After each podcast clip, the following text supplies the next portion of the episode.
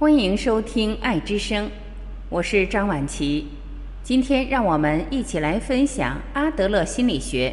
人生最大的谎言就是不活在此时此刻。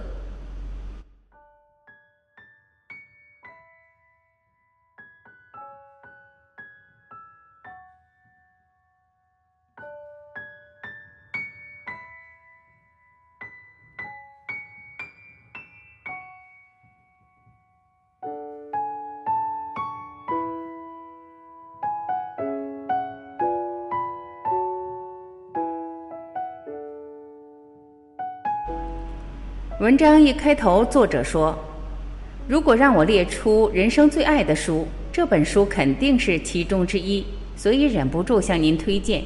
这本书叫《幸福的勇气》，它的上一部《被讨厌的勇气》也是我的最爱。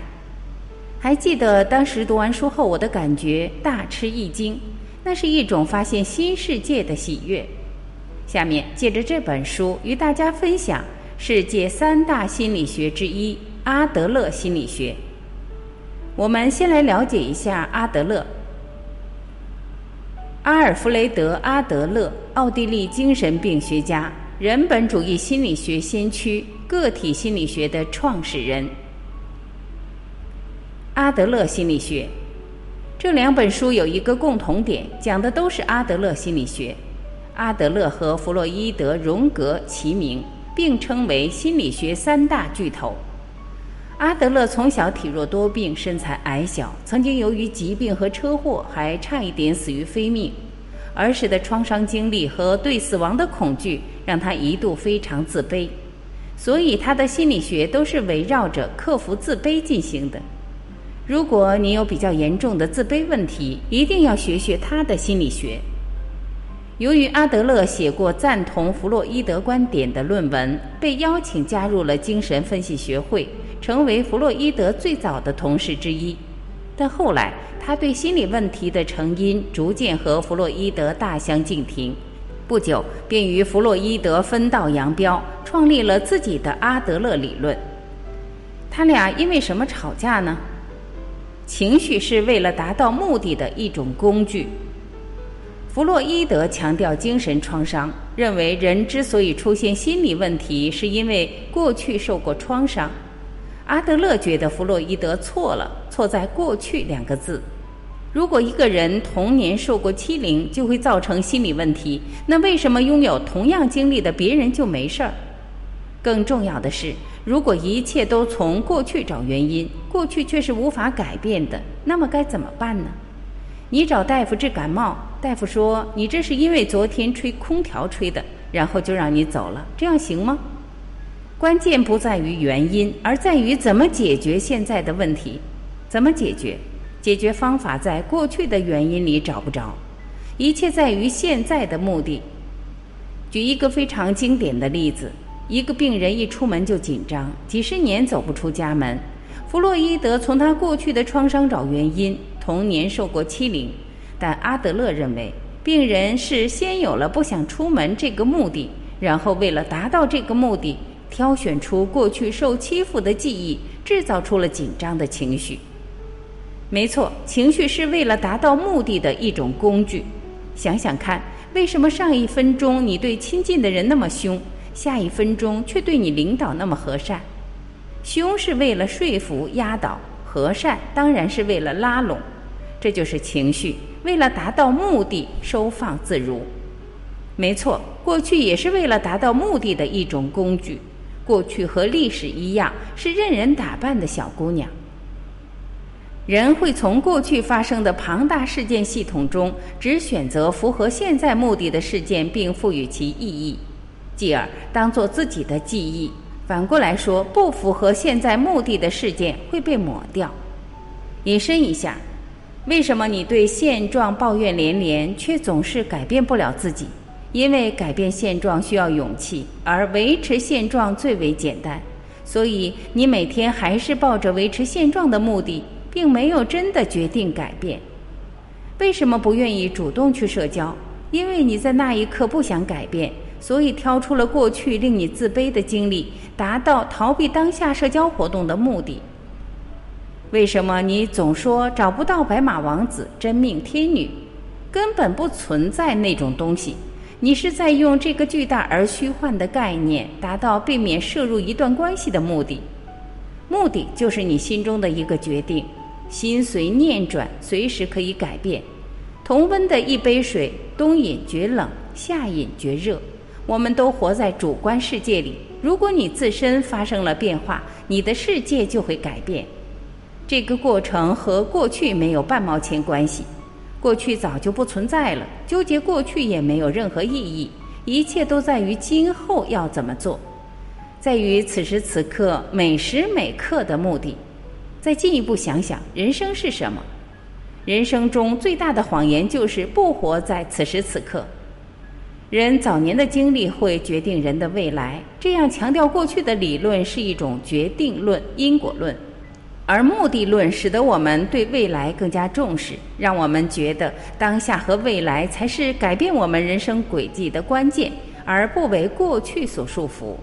这就是弗洛伊德和阿德勒的分歧所在。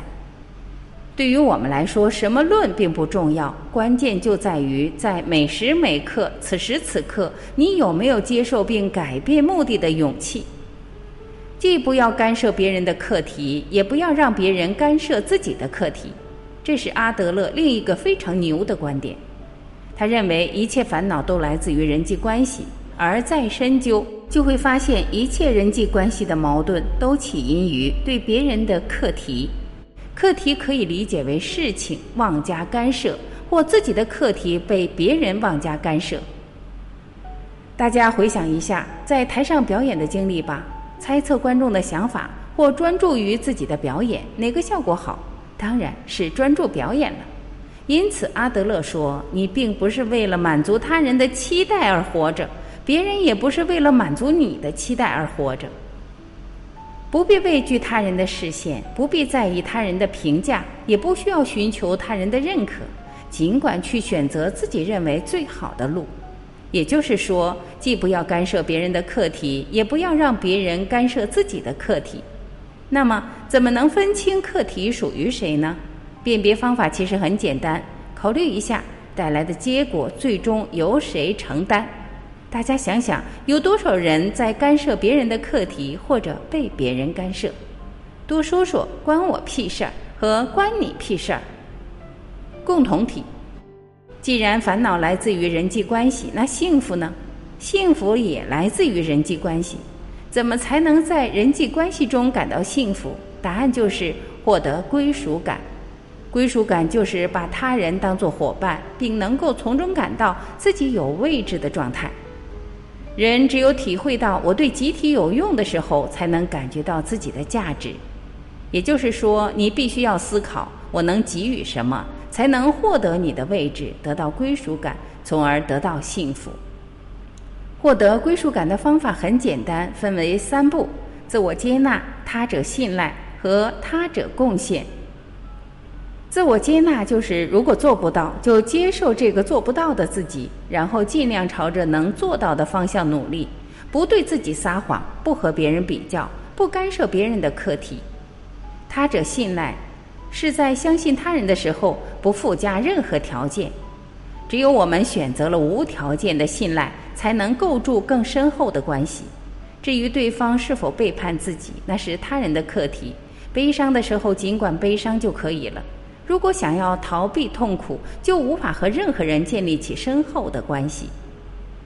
他者贡献是为体会到自己的价值而采取的一种手段。我们应该思考我能为他人做什么，并积极的加以实践。只要能产生我对他人有用这种主观上的贡献感，就有了幸福感。还记得前面阿德勒说过人生是什么吗？复习一下，人生就像是在每一个瞬间不断旋转起舞的连续的刹那，只要跳好此时此刻的舞就已足够。那么此时此刻跳什么舞呢？答案就是。只要这件事对他人有贡献，这也就是他者贡献。望着他者贡献这颗引导之心，你就不会迷失，而且做什么都可以。跳着跳着，你就会达到命中注定的那个地方。没错，人生根本没有一个所谓的目的地，不是你想走到哪儿就走到哪儿的直线。你应该专注做好每一个当下的那件他者贡献的事情，到达谁也不知道的那个地方。看见了吗？这个把每个人都当成和自己一样的伙伴的共同体，是不是和众生平等的佛学很像？阿德勒认为，他自己所叙述的共同体不仅仅包括家庭、学校、单位、地域社会，还包括国家或人类等一切存在。在时间轴上，还包括从过去到未来，甚至也包括动植物或非生物，包括宇宙整体在内的一切。这就是阿德勒思想的核心，也是争议最大的地方。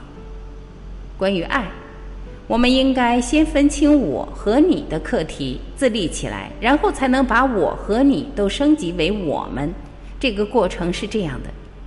我们小时候由于必须依靠大人才能生存，所以我们的行为大多是以得到大人认可为目的。在争夺认可的过程中，我们和身边的人就成了竞争关系。但是关键在于，长大以后人有了能力，应该自立起来了。我们不该再以获得别人的认可为目的，而应该以自我认可为目的。我们不该把别人当成竞争者，而应该当成伙伴。不和他们竞争，而是和理想中的自己竞争。所以，首先我们要先做到自立，然后再去谈爱，把主语变成我们。你要先做到喜欢自己，掌握自己的人生，然后才能去信赖他人，进而去为他人贡献，这样才能建立爱的关系。强调一下，爱并非被动坠入。自立以后，你必须主动去贡献、去付出，用一味信赖、一味给予的利他态度对待对方，然后才会产生爱，建立不可分割的我们的幸福。爱最终是由两个人共同完成的课题。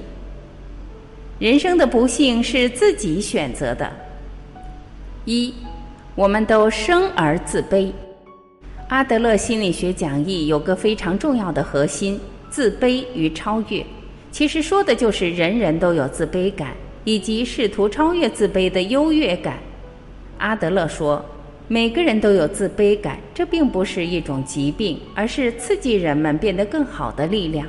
只有当自卑感越来越严重，甚至变成压垮自己的最后一根稻草时，它才是一种病。而自大，则是有自卑感的人来逃避困境的方式。这样的状况是在觉得自己不够好的时候，反而转了心境，做了自己最好的假设。每个人都在跟自己的自卑感对抗。阿德勒认为这是很正常也很健康的。自卑会成为你超越、追求优越的动力，但是不要过度夸张地追求优越感，因为过度的追求容易成为炫耀，而炫耀正是因为自卑。另外也提到，羡慕是一种自卑的表现。少量羡慕是正常的，且完全无害，但必须让羡慕变得有用。羡慕如果能让人做出成果和面对问题，就会是有益的。相反的，嫉妒就是一个很棘手和危险的心态，也是严重自卑感的产物。有这样的心态，不管做什么都是无益的。而充满嫉妒之心的人，永远不会成为有用的人。二，幼年时期是形成人格的原型。另外，阿德勒还是有一些论点是支持弗洛伊德的，像是他同样也认为幼年是形成人格的原型，而阿德勒认为最主要的是在四五岁间，在这个期间，孩子所遭遇到的环境会造就他的人格原型，并且以此，并且以此定下人生的目标。若孩子从小遇到问题就有人解决，就会造就他未来面对不同环境时老是要别人帮忙，无法独立。这样的孩子只在乎自己的感受，很多时候也可能会因此停滞不前，或干脆逃避问题，最后变成问题儿童、罪犯、精神病患，严重更可能走向自杀一途。阿德勒说。生命中的问题之所以无法解决，是因为关怀社会太少，停留在自己太多，失去社群连接。在克服自卑的过程中，在乎自己也能关心别人，终究能解决生命中的问题。一个人若具备常识，代表他对社会保持高度兴趣。只管自己在乎什么的人，常会显露出自己在明辨是非方面的无能。这正是最终价值观会扭曲的原因。当然，被宠坏的小孩只是其中一种状况。有很多的状况都会造就严重的自卑感，最后产生扭曲的价值观。但是阿德勒认为，我们不应该去苛责这样的人。他认为，惩罚跟讲道理都无法改变一个人的人生原型，只有帮助当事者了解自己幼年时期是如何形成这样的性格，才可以改变现状。三不耐烦、脾气暴躁是自卑的表现。他也认为，一个人之所以会不耐烦，是因为没有克服困境的耐性。当我们看到有人不断躁动、脾气暴躁、情绪起伏很大，就能推断出他应该具有强烈的自卑感，知道自己终能克服困难的人，在努力的过程中一定能耐得住性子。四人生的不幸是自己选择的。阿德勒非常反对宿命论，他认为生命是可以自己创造的，而宿命论只是对人生的一种逃避。因为相信宿命的人，就不必在有益的人生方向努力。这种信念只是虚假的精神支柱。人的过去并不会决定未来或结果，而是看他如何知觉和运用。他提到一个重点：一个人的感受肯定跟他对某种目标的观点一致。认为人的不幸是自己选择的，因为赋予意义的是你自己，决定该怎么解读事情角度的也是你自己。感谢聆听，以上就是今天我们一起分享的阿德勒心理学。您从中有什么新的启发和收获吗？欢迎您留言，我们一起交流分享。同时，如果您喜欢这篇文章，还是请您点赞，并把它分享到您的朋友圈，让更多的人听到、看到。让我们一起来学习爱，好吗？我是婉琪，这里是爱之声。